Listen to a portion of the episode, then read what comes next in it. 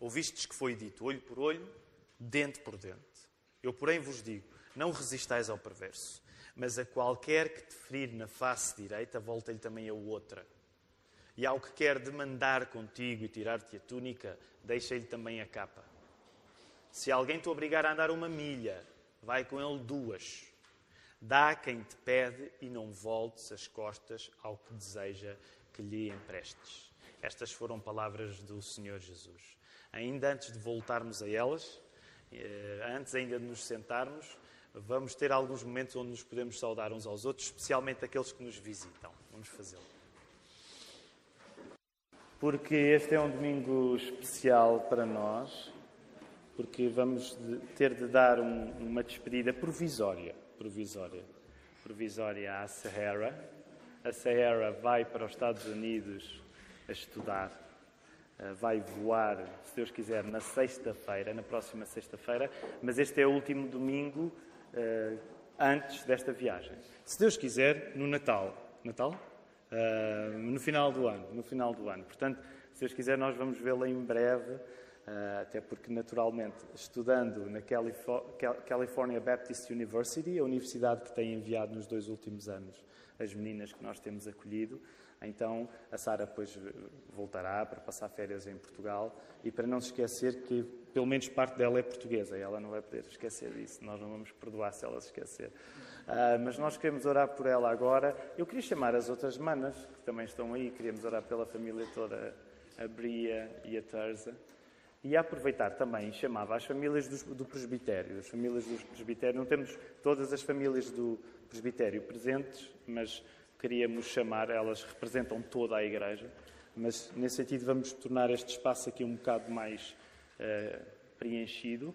Portanto, Ana Ruth, também as minhas crianças queria chamá-las. O pastor Filipe está no Porto, mas uh, todas estas famílias aqui representam toda a Igreja nesta hora. Queremos orar pela Sarah. Sarah, não sei se queres dizer alguma coisa, força. força. Pronto, estou muito feliz por eh, poder ir para os Estados Unidos e estudar. Uh, vou sentir muitas saudades mesmo. Uh, e até o próximo ano. A Sarah fez um discurso tão bonito no, no, no, no dia da formatura que depois nós vamos pedir-lhe que ela passe, que é para todos nós podermos ler. Mas, mas hoje também sabemos que é mais difícil falar. Eu, eu Mark e Ana, não sei se vocês querem dizer alguma coisa. Claro.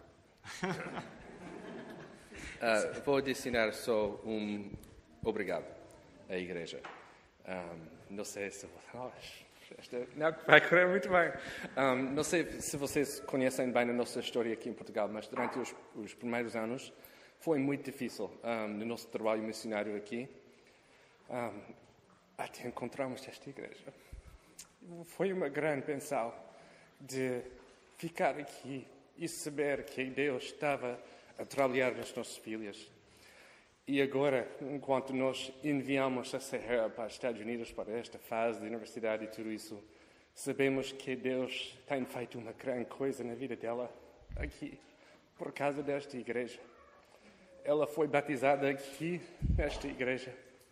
E Deus tem sido muito bom na nossa família por causa da nossa igreja. Por isso, com confiança, enviamos a nossa filha lá para continuar o trabalho uh, que Deus começou aqui nesta igreja mesmo. Por isso, é um grande obrigado à igreja, mas é um grande obrigado a Deus por tudo uh, que Ele está a fazer através da, da vida da Serra. E vamos sentir esta falta da Serra aqui, especialmente as mães aqui, né? Uh, mas com confiança enviamos a nossa filha para este próximo passo, porque sabemos que Deus está em controle e Deus está a, a, a segurar o futuro dela. Eu vou pedir que, que aqueles que estão presentes possível, possam colocar a vossa mão sobre a Sarah. Nós vamos orar. Vamos ficar de pé e com a igreja.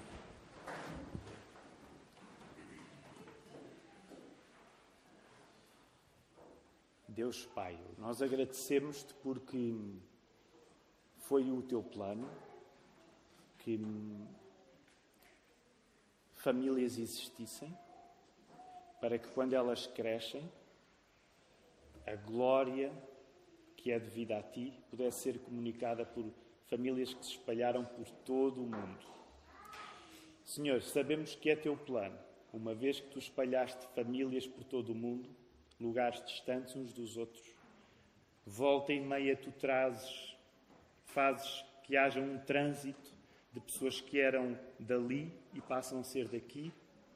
E nesse trânsito elas afirmam e ajudam-nos a lembrar que a tua glória atrai pessoas de todos os tempos e de todos os lugares, Senhor.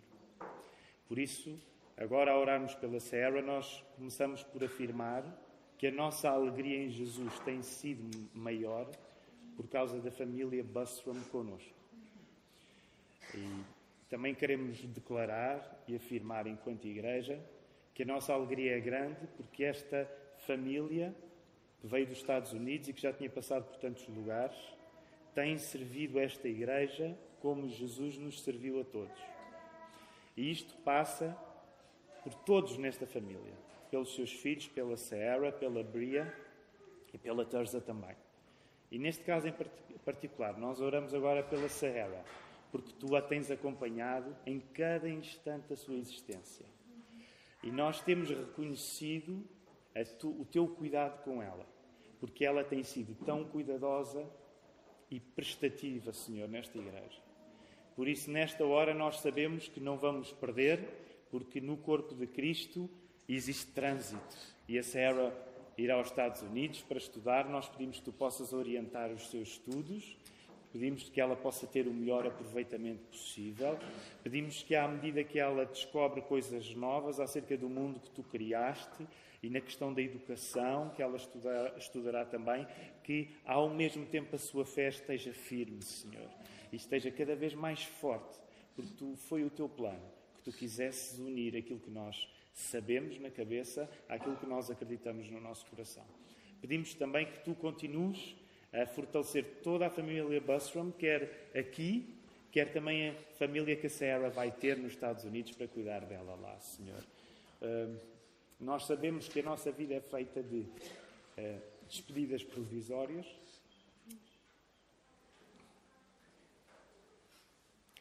Mas temos e sabemos que tu és um Deus de um encontro eterno. E por isso estamos comovidos por uma despedida que até será curta, mas, mas é porque o amor de Cristo nos constrange, Senhor. Que o teu rosto esteja a brilhar na serra possa ir aclarando todo o caminho à frente dela, Senhor. E que ela possa voltar daqui a alguns meses, cheia de vontade de glorificar o teu nome e dizer: Deus tem cuidado de mim nos Estados Unidos. É isso que nós pedimos em nome de Jesus Cristo. Amém. Amém. Podemos ficar sentados.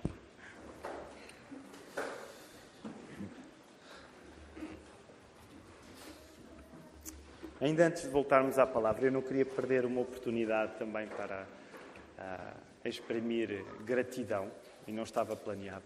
Mas eu gostaria só de chamar cá à frente duas visitas, uh, que o Joaquim, Rogério e a Helena Rogério. Venham cá à frente, nós queremos também orar por vocês. Há alguns de vós que estão aqui, conhecem bem o Joaquim e vais permitir-me a informalidade. Para nós ele é o Kim Rogério. É? Uh, e, e, eu queria apenas uh, louvar o nome do Senhor, porque nós devemos dar honra a quem honra, é o que a palavra diz. E o Kim foi, durante muitos anos, uh, a pessoa responsável pelo grupo bíblico universitário, durante a década de 90, e para alguns de nós, ele foi um investidor. Eu lembro-me da má ideia que o Kim teve de acreditar em mim e noutros jovens para nós fazermos algumas coisas no, contexto do GBU uma coisa há, há 20 anos que chamava-se Laboratório de Ideias. E lá estava eu e outros, Tiago Branco também. Uh, e hoje, apenas ao ver o Kim e a Helena, eu gostaria que pudéssemos orar por eles. Uh, o trabalho com o GBU já terminou há algum tempo, mas o Kim tem continuado a trabalhar, neste caso, em Direito, como advogado, e não é só para mim. Que quando vemos o Kim, nós sabemos que Deus nos abençoa e nós queremos também louvar o nome de Deus, reconhecendo uh, família Nobre, Rogério Nobre. Não sei se queriam dizer alguma coisa, força. Queríamos só dizer que estamos muito, muito contentes mesmo por estar aqui. Já há muito tempo que eu queria cá vir, uh, estar convosco e de uma maneira especial dar um abraço ao pastor Tiago, eh, também pessoalmente e demonstrar também o meu apreço eh, pela vossa fidelidade no Senhor. O nosso desejo, meu e da Helena, é que permaneçam firmes na palavra do Senhor. É na palavra uh, apostólica, na doutrina dos apóstolos, que é o fundamento da nossa fé. E que possamos confiar que mais importante do que entender todas as coisas neste tempo de ansiedade é a paz do Senhor. É mais excelente do que entender todas as coisas. E que, e que essa paz guarde os nossos corações e os nossos pensamentos em Cristo Jesus. A todos nós. Esse é o nosso desejo. Vamos ficar de pé. Deixa-me só, ainda antes de orar, lembrar aqui há uns anos, quando alguns de nós estávamos em São Domingos de Benfica e começámos a fazer algumas daqueles encontros em que convidávamos intelectuais conhecidos. Um dos intelectuais que nós mais queríamos caçar para ir lá à igreja era o Pacheco Pereira, que foi mas que foi um sarilho quando ele aceitou o convite. Porque pensámos, temos de ter um evangélico à altura do Pacheco Pereira. Imaginem quem era esse evangélico, era o Kim Rogério. E foi, não esqueço, já foi há uns anos valentes, mas foi o Kim a colaborar connosco, no fundo, a, a retribuir uma vez mais a graça de Deus na nossa vida. Vamos orar. Pai do céu, nós agradecemos pela vida do Kim e da Lena. Nós agradecemos por aquilo que ao longo de anos tu tens feito através deles tem tocado a vidas de, vidas de muitos, um pouco por todo este país de Portugal, Senhor. Nós agradecemos-te por um dom que lhes tens dado e que nem sempre é um dom fácil de nós próprios exercermos, que é o de, com discernimento espiritual, reconhecer nos outros os dons que tu tens colocado. Isso é especialmente difícil com os jovens, porque às vezes é difícil distinguir o que é a energia da juventude daquilo que é o dom. E tu, ao longo dos anos, deste esta capacidade, quer ao Kim, quer à Helena. E nós somos gratos, Senhor, porque de cada vez que alguém investe em nós, ah, assina mais forte aquilo que Jesus fez por nós, que nos amou antes de nós o amarmos a Ele. Por isso nós queremos pedir por toda a família, pelo Kim, pela Helena e os seus filhos, que a tua graça seja com eles, que seja também com a igreja deles, a Igreja Vida Nova, Senhor, que tu possas estar a dirigir todos. É esse o nosso pedido, em nome de Jesus. Amém. Muito obrigado. Podemos ficar sentados. Vamos voltar a Mateus 5. Uh, ah, vamos lembrar aquilo que temos lembrado desde que estudámos as bem-aventuranças, ganhámos esta espécie de nova tradição, pelo, pelo menos durante esta série de mensagens no Sermão do Monte, que é recitar no início do sermão as bem-aventuranças. Então o Ricardo, nosso pastor Ricardo, já ali a passar rapidamente as bem-aventuranças, só para, se alguém está mais esquecido, poder lembrar, e depois vou, vou convidar todos a poderem recitar. Se está connosco e não sabe de cor, não há problema nenhum, mas fica feito um convite para pensar em investir no tempo de memorização da Escritura, porque temos visto Deus a fazer coisas na nossa vida através desta disciplina tão simples, que é a memorização das Escrituras. Por isso, vamos tentar? Vamos a isso? Se enganarem não faz mal.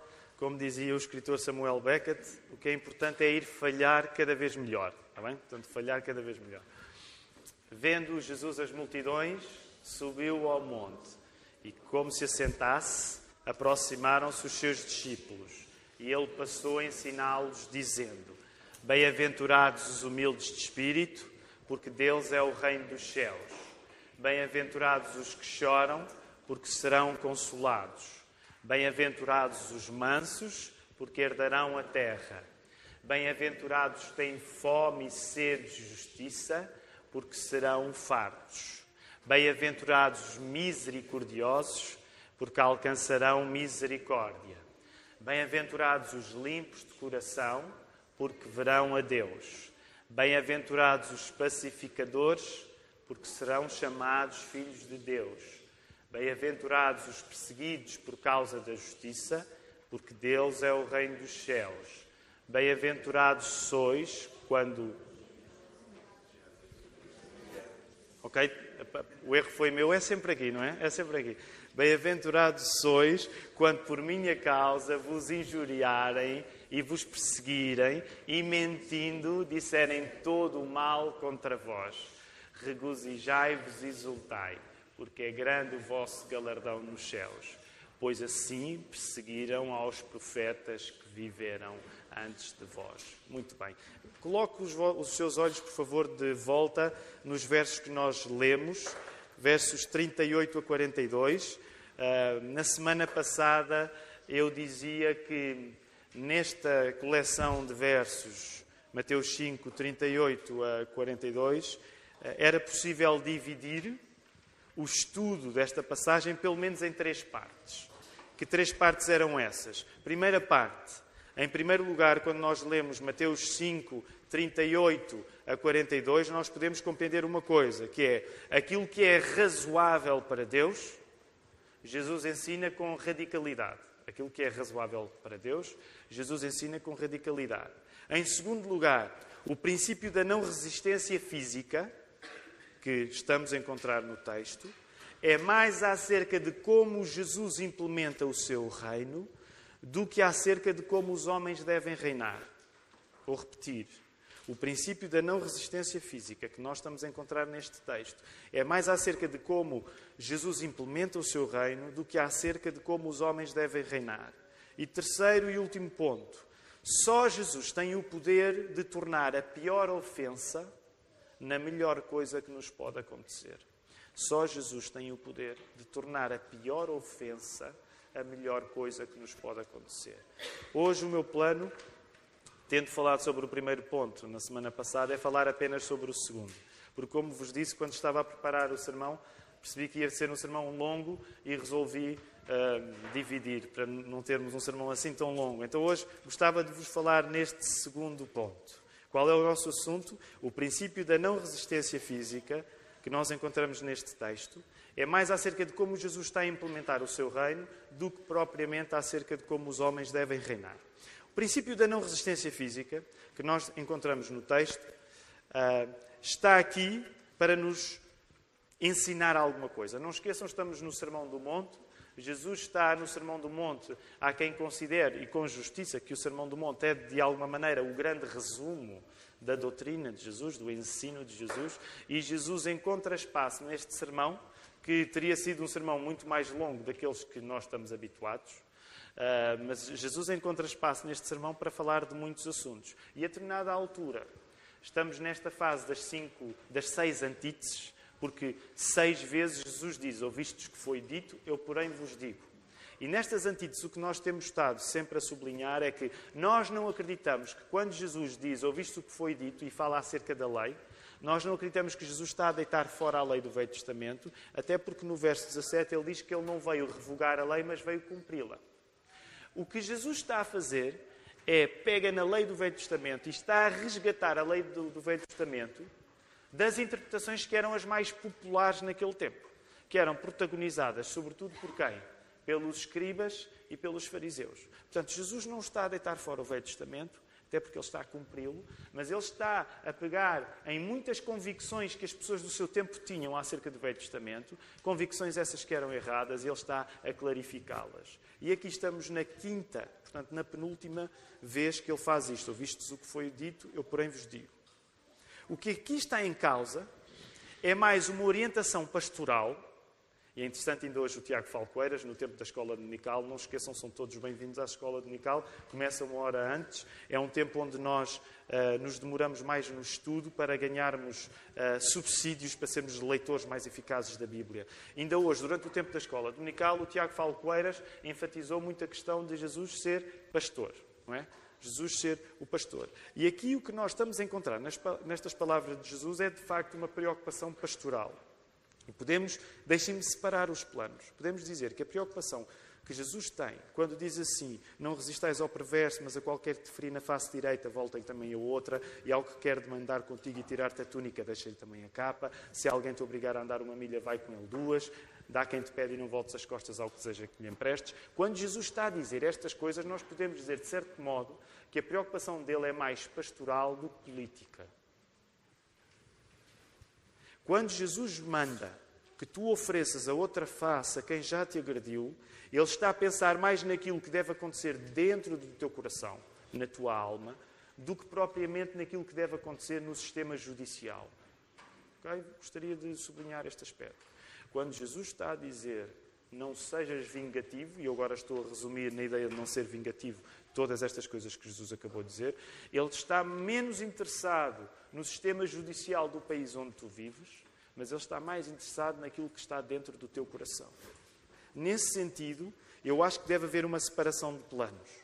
Há um plano pastoral em que Jesus orienta as pessoas que o seguem, que nesse sentido é um pouco diferente do plano político, do, do plano público. E alguém pode perguntar, como assim? Porquê é que devemos separar uma coisa da outra? Numa primeira leitura, pode até parecer, de facto, que Jesus está aqui a anular a lei do Velho Testamento. Como quem dissesse: Meus amigos, acabou-se com a proporcionalidade entre o crime praticado e o castigo a aplicar. Lembra-se, a semana passada falei-vos de como isto é importante, era importante na cultura judaica e Jesus vai continuar a achar que é importante haver uma proporcionalidade entre o crime praticado e o castigo a aplicar. Quando nós lemos estas palavras de Jesus, pode parecer que Jesus está a dizer: olha, esqueçam isso. Não vale mais a pena nós castigarmos os criminosos. O futuro agora é desistir de, por exemplo, matar quem matou. Vamos lidar com o mal, perdoando sempre toda a gente e qualquer circunstância negativa que passemos. Se nós fizermos uma primeira leitura superficial e sem grande contexto, pode, de facto, parecer que Jesus está a dizer isso. Como se Jesus estivesse a sugerir um extremo, um incentivo cristão ao fim de qualquer tipo de retribuição, ao fim da polícia, ao fim de tribunais, ao fim de prisões, ao fim de leis, e como se Jesus estivesse, no fundo, a sugerir uma espécie de utopia anarco-otimista. O que deixaria todas as pessoas que trabalham na lei aqui, aliás, ainda agora falava o que o Rogério é advogado, esta semana soubemos, e deixem-me dizer publicamente com grande alegria, uh, o Eduardo entrou para o curso de Direito, não era? Entrou, acaba, certo, Eduardo, entraste para o curso de Direito na Universidade Católica. Por exemplo, se Jesus estivesse a dizer aquilo que às vezes nos parece, à primeira vista, então hoje o Pedro, depois de perceber bem o que Jesus tinha acabado de dizer, ia dizer, Eduardo, não podes ser advogado ou não podes ir tirar um curso de Direito. Uh, mas não nos parece que essa é a leitura mais correta daquilo que Jesus está a querer dizer, também colocando as palavras de Jesus em diálogo com o que a Bíblia diz sobre o assunto. Creio que, infelizmente, esta leitura apressada, que pode parecer que ah, Jesus está a dissolver todos os sistemas judiciais, para dizer que a melhor vida é a vida em que se alguém faz mal, nós pura e simplesmente não resistimos. Nós desistimos de qualquer tipo de justiça. Mas parece-me que esta é uma leitura de facto muito apressada e que infelizmente às vezes é abraçada por cristãos que nem sequer estão dispostos a viver em coerência com esta leitura. Esta maneira de ler as palavras de Jesus parece, uma vez mais, como nós falámos quando vimos a bem-aventurança dos pacificadores, e já agora, já que já sabemos de cor, a bem-aventurança dos pacificadores são oito bem-aventuranças. É, é a bem-aventurança número. Alguém sabe de cor? Para estimular os vossos são oito bem-aventuranças. É, dos pacificadores é número, pensem lá. Quem disse sete? É sete. Podem verificar. Agora podem ler a Bíblia. Só não podem ler a Bíblia quando estamos a recitar as, as bem-aventuranças. É a penúltima dos pacificadores. Podem verificar. É? Bem-aventurados os pacificadores aí no verso 9. Ora, quando nós estávamos a ler a bem-aventurança dos pacificadores, eu tive de fazer um pouco aquilo que agora estou a repetir. Que é dizer que, se numa primeira leitura pode parecer que a Bíblia nos está a encorajar ao pacifismo, eu acredito, com todo o respeito com os cristãos que divergem de mim, eu acredito que de facto a Bíblia não nos chama ao pacifismo. Pelo menos ao pacifismo no sentido mais radical do termo, em que se abdica de qualquer tipo de justiça sobre quem fez o mal. Acredito que não é sólido, nem é íntegro em termos de interpretação da Bíblia e das palavras de Jesus, fazer uma interpretação pacifista das palavras de Jesus e do cristianismo no geral. E ao dizer isto, digo com respeito com alguns ramos dentro do movimento evangélico que são pacifistas. Por exemplo, os anabatistas, a quem nós devemos algumas coisas. Nós, batistas, devemos alguma coisa ao movimento anabatista. Eh, que era até anterior à própria reforma protestante, e como vocês se recordam há um ano, quando falámos muito da reforma protestante, Lutero teve os seus problemas com os, com os anabatistas. Nós respeitamos rejeitamos a corrente anabatista, sentimos-nos de alguma maneira devedor deles, sobretudo numa defesa muito importante que os anabatistas faziam, que era a separação da Igreja do Estado, mas não ao lermos a Escritura, não me parece que a interpretação anabatista, geralmente pacifista, são pessoas que se abstêm, por exemplo, do, do, ai, do serviço militar e de algumas uh, profissões que possam ser vistas como profissões ligadas ao Estado.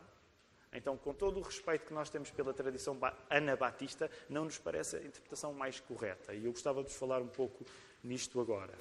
Nós não podemos apenas ler em parte e optar por aquilo que nos parece mais popular dizer quando lemos estes versos. Tentando ler em profundidade e em comunicação com todo o arco narrativo das Escrituras, não nos parece que o pacifismo é o objetivo de Jesus ao pregar a não retaliação. Nesse sentido, o Sermão do Monte que Jesus está a pregar, ele não está a pregá-lo para, por exemplo, revogar a pena de morte, para dar um exemplo, mas para apresentar aos seus discípulos um novo reino trazido por Jesus. E esse novo reino trazido por Jesus, que é o grande assunto do Sermão do Monte, era aquilo que o Velho Testamento esperava: a consumação da relação entre Deus e o seu povo. Jesus está menos a mudar aquilo que o Velho Testamento dizia e mais a levar o Velho Testamento a um ponto de consumação, consumação essa que era a própria presença de Jesus na terra. Lembram-se aqueles textos, por exemplo, aquele texto em que Jesus vai à sinagoga e, dizer, e lê um texto e diz: Estas palavras acabaram de se cumprir em mim.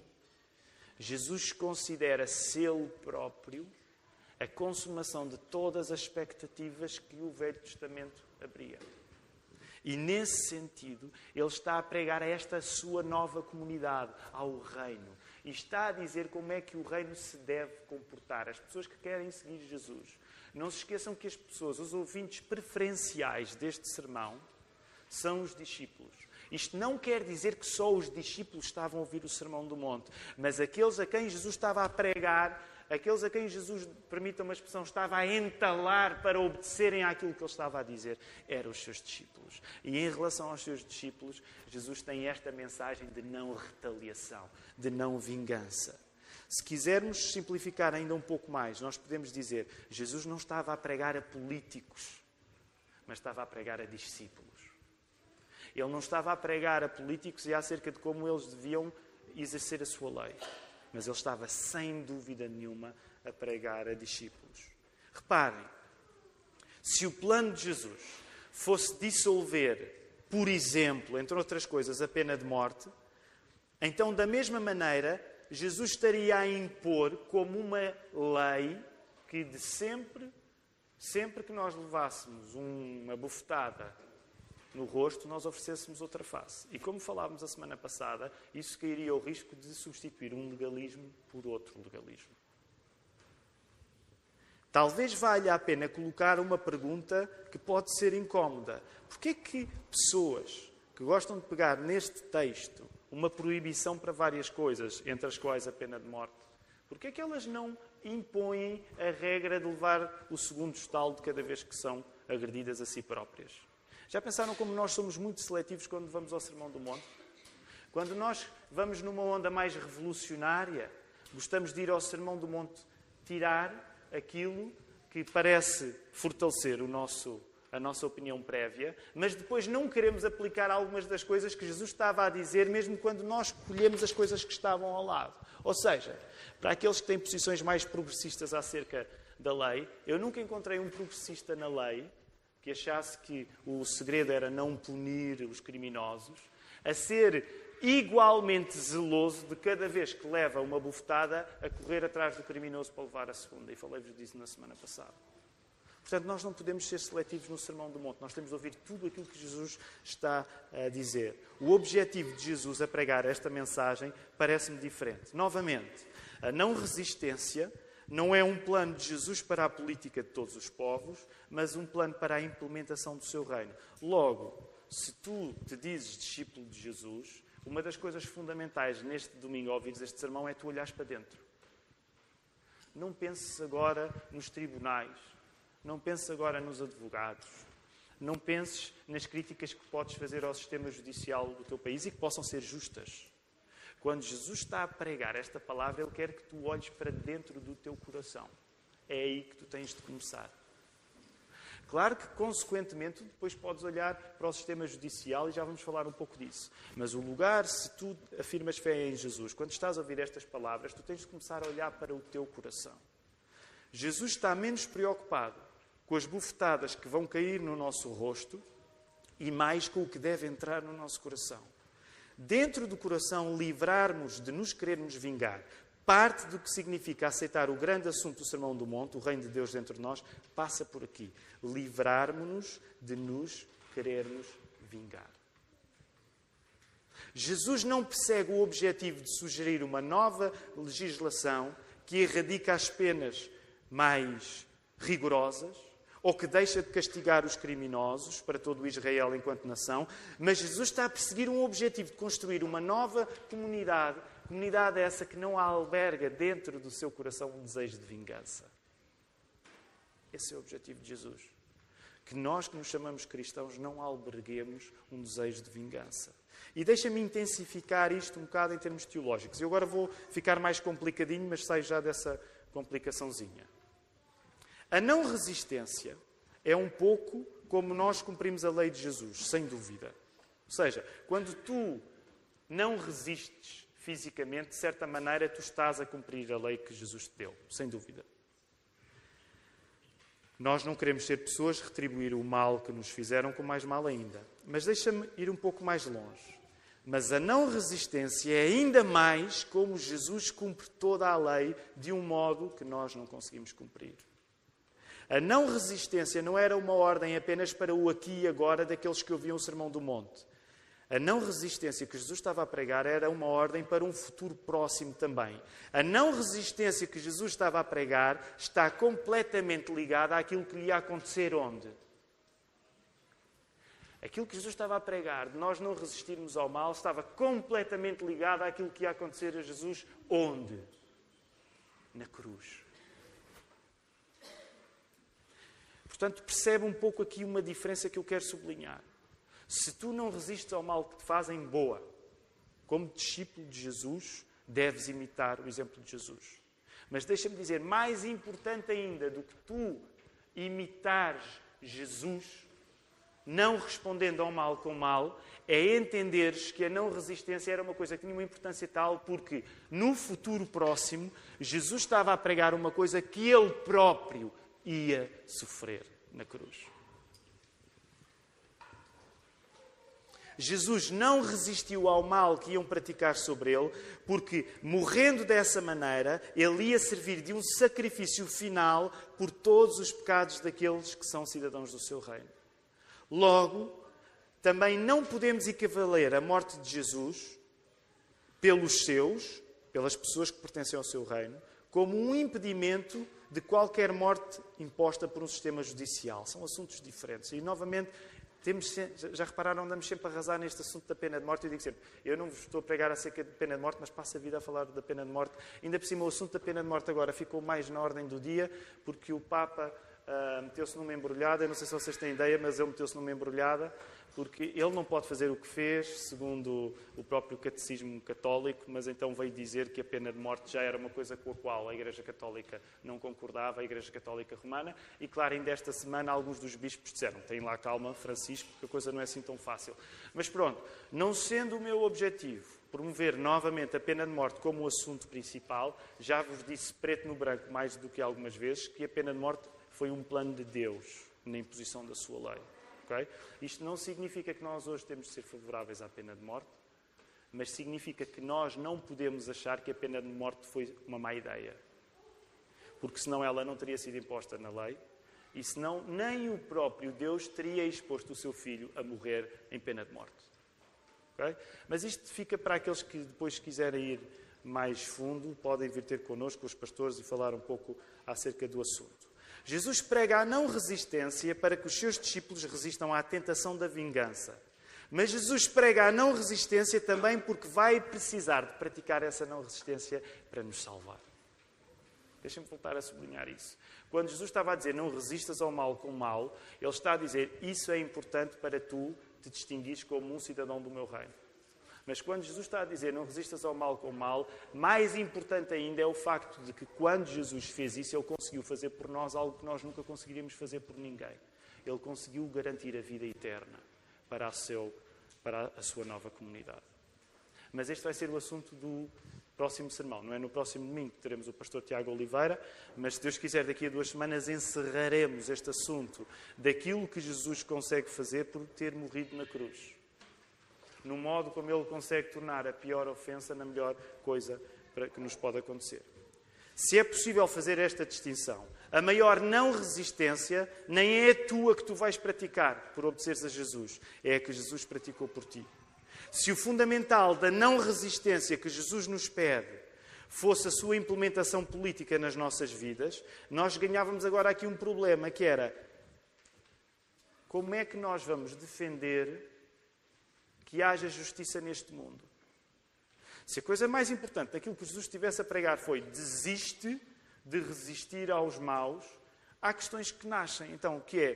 Por exemplo, então significa que eu não tenho legitimidade para, por exemplo, alguém que me enganou, alguém que me roubou, alguém que me atacou, eu não posso colocar essa pessoa no tribunal?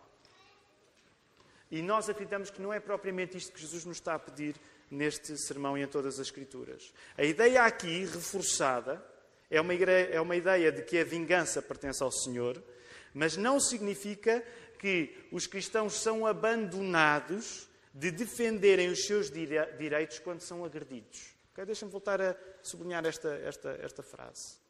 Como a importância maior na pregação da não resistência é aquilo que acontece no nosso coração e não tanto uma mudança na nossa lei, não significa que se alguém te enganar, tu não podes e não tens o direito de fazer vingar os teus direitos. Agora, só por uma questão de termos ideia como é que as coisas acontecem na nossa vida. Provavelmente, alguns que estão aqui, eu não vou pedir que levantem as vossas mãos, mas provavelmente alguns dos que estão aqui já colocaram alguém em tribunal.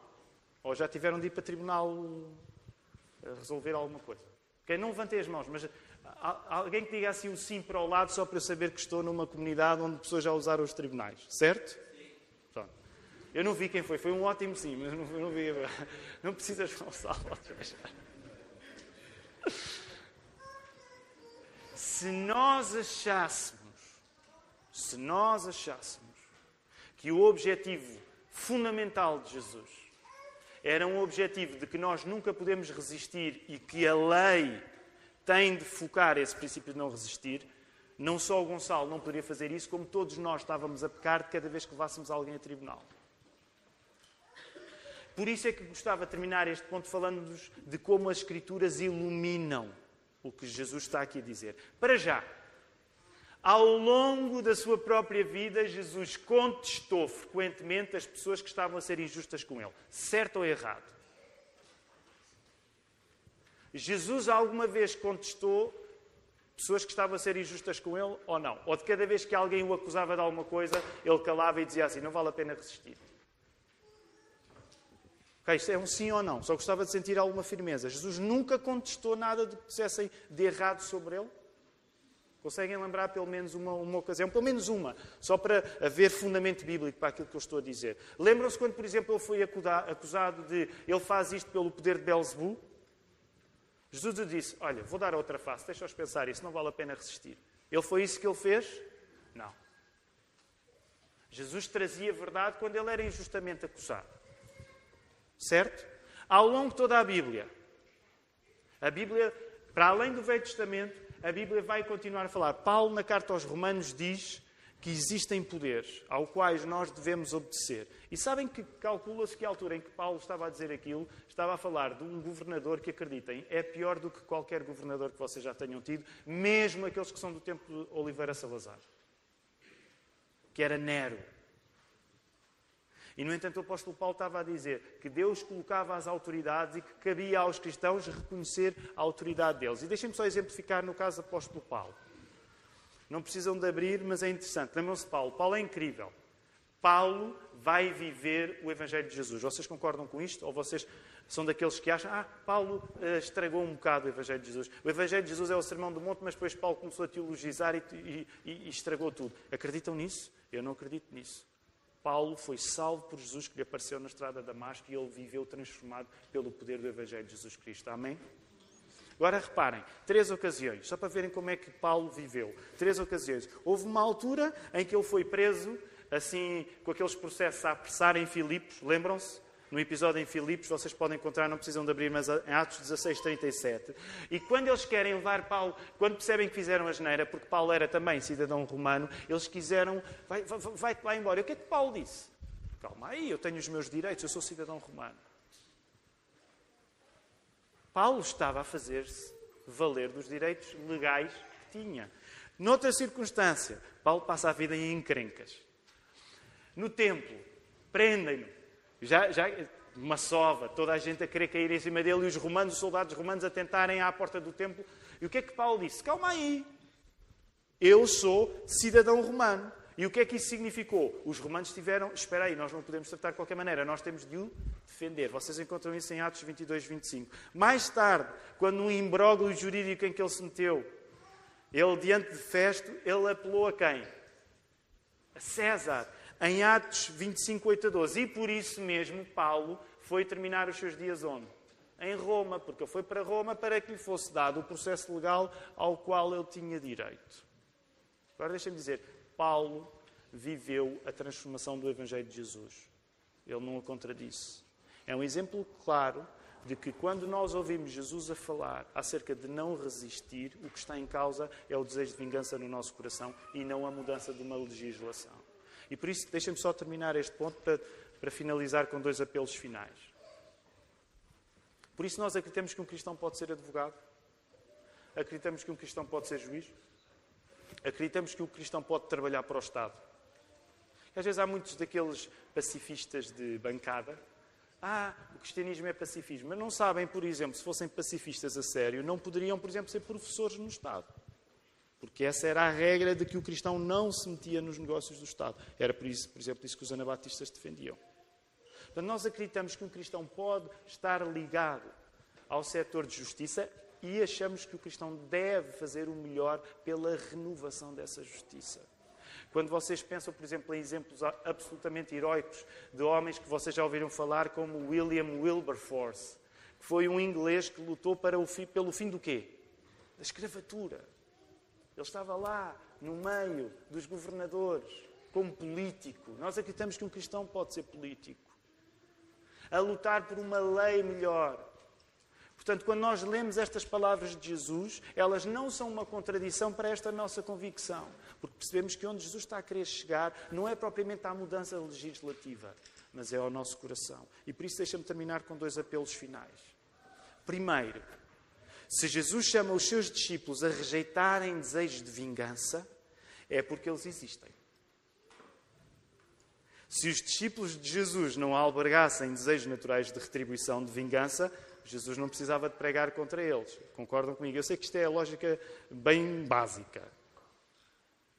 Jesus só está a pregar contra o desejo de vingança em relação aos discípulos porque nós, como seus discípulos, albergamos desejo de vingança. Agora, deixa-me colocar o desafio para ti se tu, está, se tu estás na posição de discípulo de Jesus, para que tu possas acolher o ensino que ele está aqui a pregar de não seres vingativo, de não desejares vingança, tu precisas de confessar onde esse desejo se encontra dentro de ti. Isto não, não vou ser eu a fazer por ti. Tu precisas de virar-te para dentro com muita seriedade e tens de pedir ao Espírito Santo que ilumine os lugares dentro do, do teu coração onde tu tens sentimentos de vingança e de retribuição. E deixa-me dizer isto de uma maneira bem básica. Eu não acredito que ninguém escapa desta. Este é um pecado que diz respeito a 100% das pessoas presentes. Desta ninguém escapa. Segundo apelo final. Claro que se tu tiveres a imaginar se o teu critério de vingança for uh, um filme de Hollywood, tu vais dizer, ah, eu não sou vingativo. Porquê? Nunca pegaste em armas para ir atrás de alguém e matares alguém. nunca estiveste no lugar do Liam Neeson, ultimamente é o Liam Neeson que faz isto.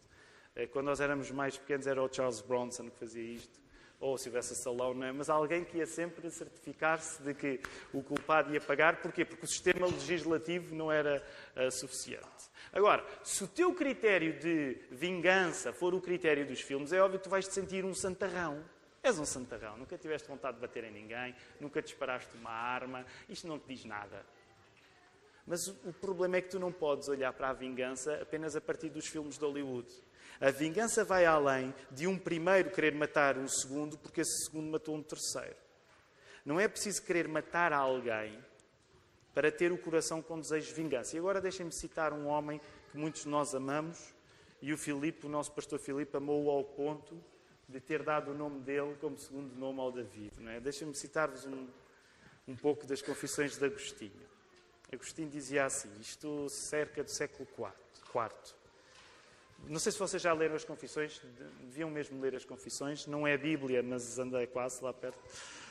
Um, e a determinada altura, Agostinho diz assim: Vós, e ele está a falar para Deus, curaste-me a paixão da vingança, para depois me perdoares todas as minhas maldades. Interessante. Deus, tu curaste uma paixão da vingança e a partir daí todas as outras maldades foram sendo perdoadas. E mais à frente ele vai elaborar um pouco acerca da luta espiritual que Agostinho tinha, porque ele era um crente, mas ele ainda lutava. Todos nós lutamos com, com, o desejo de vingança. Então, ele vai elaborar mais, até porque Agostinho era mesmo uma pessoa realmente inteligente, ele vai elaborar e vai dizer assim. E deixem-me dizer, eu identifico-me tanto com estas palavras de Agostinho, que eu, quando voltei a lê-las pela segunda vez, porque li este livro há uns anos, quando durante esta semana voltei a lê-la, eu pensei, de facto, eu acho que Agostinho disse tudo o que precisava ser dito. E se lêssemos só Agostinho já estávamos bem. Mas deixem-me ler. Ele vai, vai dar mais carne. Acaso cessou em mim, ou poderá jamais cessar em toda a minha vida, este género de tentações que consiste em querer ser temido ou amado dos homens só com o fim exclusivo de encontrar uma alegria que não é alegria? Deixa-me voltar a repetir. Acaso sou em mim ou poderá jamais cessar em toda a minha vida este género de tentações que consiste em querer ser temido ou amado dos homens só com o fim exclusivo de encontrar uma alegria que não é alegria? Final de citação. Aquilo que Agostinho estava a mostrar é que, entre outros aspectos, o desejo da retaliação o desejo de vingança está ligado a nós procurarmos alegria em sermos amados pelos outros, sem que a alegria de Deus nos amar nos satisfaça. Eu sei que agora deu um pulo mas eu vou voltar a repetir. Sempre que chega a Agostinho, isto acontece. Isto, ele começa a ficar muito inteligente e nós temos de ir com calma. Mas o que Agostinho estava a mostrar é que o desejo de retaliação está ligado a nós procurarmos a alegria em sermos amados pelos outros, sem que a alegria de Deus nos amar nos satisfaça. Quantos de nós não guardamos ressentimentos, que é uma forma de desejo de vingança? E eu já noutras alturas partilhei convosco. Eu sou um campeão de ressentimentos. Quantos de nós não albergamos ressentimentos? Deixa-me dizer, o ressentimento é uma forma de desejo de vingança. Por exemplo, quantos de nós não sentimos que as circunstâncias que acontecem ao, ao Mark deviam era acontecer a mim?